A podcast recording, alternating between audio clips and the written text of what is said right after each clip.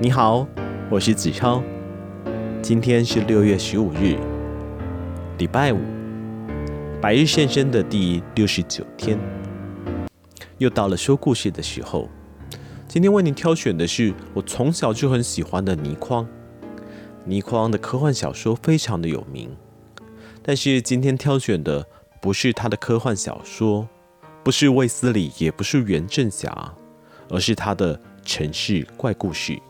城市怪故事当中的钞票，银行职员对于他并不陌生，他的样子再平常不过，存款的数字也绝称不上为大客户。这样的顾客本来是绝不会引起特别注意的，可是他第一次来开户的时候就引起了大家的注意。那是多年以前的事了，那时银行的分行规模十分小，现在的分行主任当时还是出纳。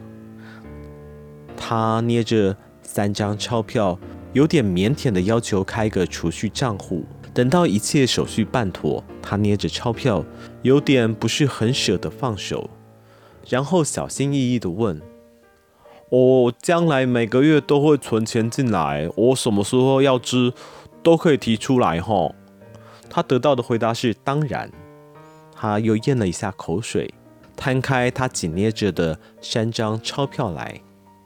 哦，你看哦，钱赚来不容易哦。这个钞票上我都写上了自己的名字哦。他把钞票递过来，的确，每一张钞票的浮水印的部分都用毛笔写着相当工整，但书法绝对不怎么样的三个字：他的名字。以前很多人都有这样的习惯，喜欢在钞票上写上自己的名字。现在很少人这么做了，那也不是什么怪事。怪的是，他提出来的要求令当时银行中所有的人，连那个提着步枪的警卫也失声笑了起来。他提出要求的时候，急急艾艾，我不知道自己什么时候会来提款。我每次来存款，都会在钞票上写着自己的名字。若是几年之后我来提款，我能不能拿回有我写上名字的钞票啊？在一阵哄笑声过去之后。涨红脸的他得到的回答是：“当然不能，钞票每天都在流通，一张钞票从你手上用出去，再回到你手上的机会等于零。如果你一定想要回那些有你名字的钞票，可以啊，嗯，在我们银行开一个保险箱，把钞票放进保险箱去。不过这样当然损失了利息，很不划算呐。”他居然相当认真地考虑了一下，然后摇头说：“哦，算了吧，赚钱不容易，血汗钱，写上了名字有感情的，想要回来啊。”银行中所有的人仍笑着，有人告诉他：“你喜欢将来提了钱，还是可以写上名字的。”从此，银行中的每一个人都认识了他。他每个月定时在月初来存钱。有的时候多，有的时候少，但是每一个月一定来，只存入不支出。存进来的时候，每张钞票上都有他用毛笔写着的名字。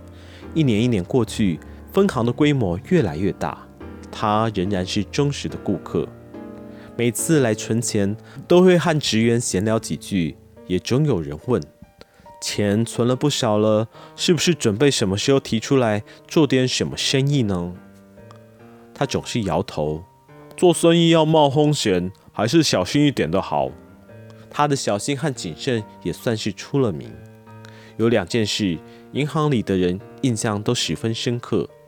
一次是在股票疯狂上涨的时候，他和另一位看起来像是经济模样的人一起走进银行。那时人人口中所说的，除了股票还是股票。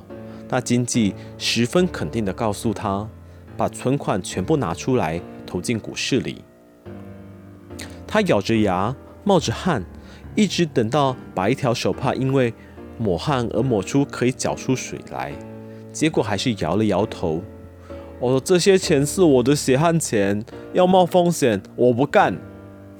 那经济骂出了连石头人听了都会脸红的话，走了。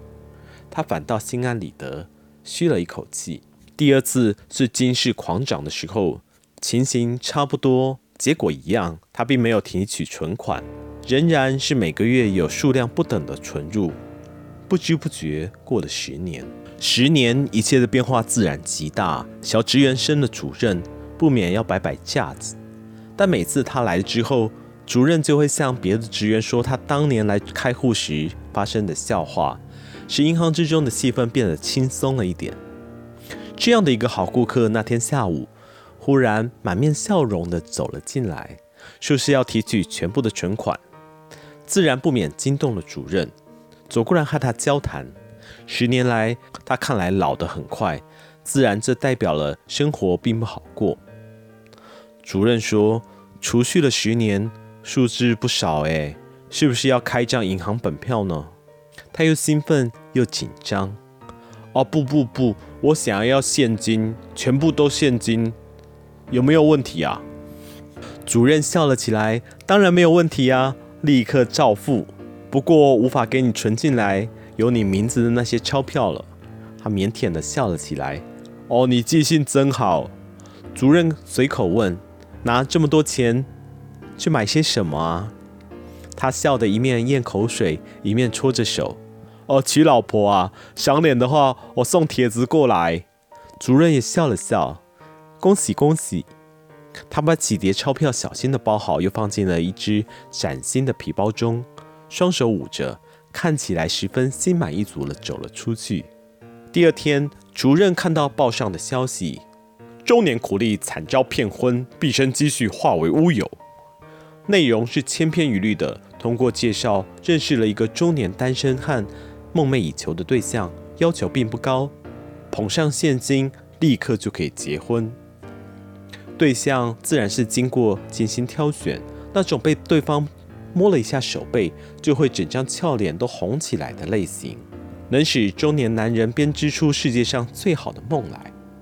于是觉得自己几十年的辛苦有了结果，结果也是千篇一律的。等到拿了钱之后，对象。不见了，介绍人也不见了，被骗了的中年人还不相信自己被骗，他就是一个例子。第五天，他失魂落魄地来到银行，问主任有没有看到我老婆。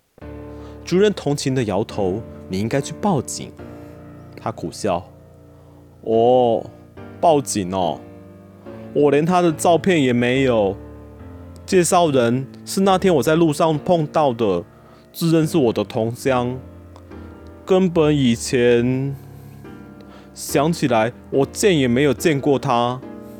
主任想安慰他几句，例如可以从头来过之类的，可是看了看他的情形，实在说不出口。又过了十天半个月吧，报上一则不为人注意的中年人投海自杀的新闻，死者无亲无故。孑然一身云云，照片刊出来，银行里的人都摇头叹息。又过了十天半个月左右吧，一双男女嘻嘻哈哈笑着走进银行存钱。男的和女的看起来都不像正派人，女的十分俏丽，皮肤黝黑，装扮入时。男的戴着金光闪闪的手表，唯恐人家看不到，把衣服。撩得老高，两叠的钞票递进了窗口，数钞票的女职员才数了一张，就发出一声惊呼声：“主任来看！”坐在后面的大桌子上，主任走了过来，看了一下，呆住了。职员还在数钞票，每一张钞票上都有他的名字，用毛笔写的。主任抬头去看那一男一女，那一男一女心虚地变了脸色。男的说：“什么事啊？”主任说了一句：“这些钞票我知道是怎么来的。”男的探头一看，也尖叫了起来：“有他的名字，上面有死鬼的名字，怎么会？怎么会？”他的问题无人回答。他和那个女的连身份证都忘了拿回去，就夺门而逃。每张钞票上都有他的名字，那是他的血汗钱。好啦，今天白日先生，不知道你还满意吗？